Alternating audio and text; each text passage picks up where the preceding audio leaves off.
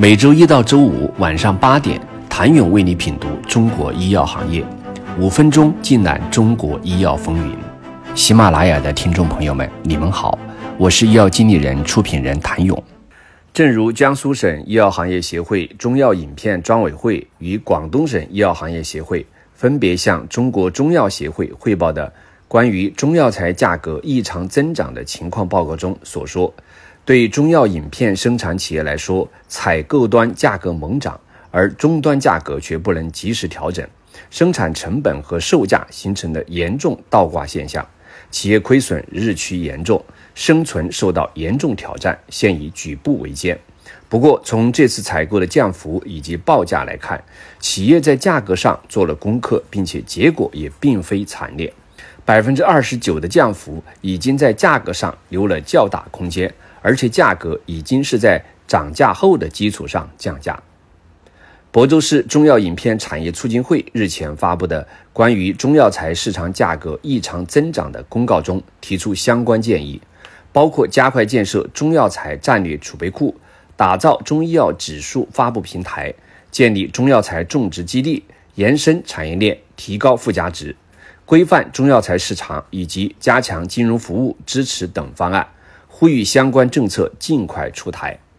如果说中药饮片联采是眼前的近忧，那么中成药集采的远虑也不能忽视。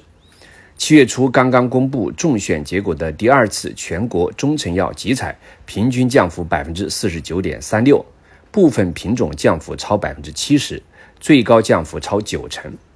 集采的本意是将过去药品巨大的利润空间压缩，以便让利于患者。如今，药品销售价格打下来了，上游中药材价格却涨上去了，双重夹击之下，重选企业的成本压力陡增，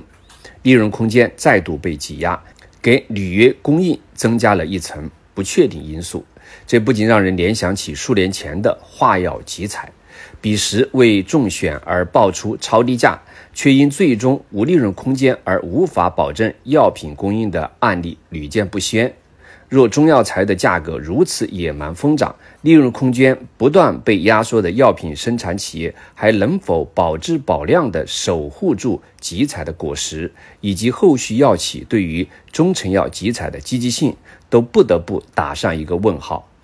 其实，原料上涨带来的中成药撤网潮已经开始，早在今年二月便有媒体报道，甘肃省公共资源交易中心发布通知，二十四种中成药。撤除挂网资格，原因为企业生产成本上涨。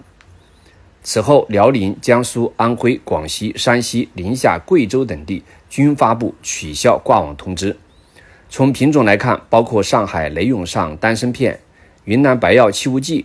圆弧止痛片、六味地黄丸等产品均退出相关省份医保。对此，有分析师表示，对中成药企业来说，虽然中药材价格呈周期性波动，但企业在多年的经营过程中，采购和储备均已比较成熟的运行机制。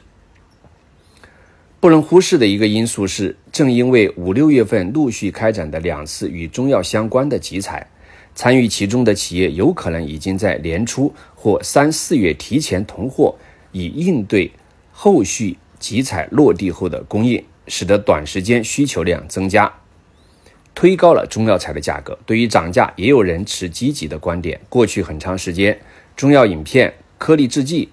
中成药的价格都很低，涨价是价值的回归体现。但不能否认，价格的持续走高还是会削弱企业本身的成本控制能力。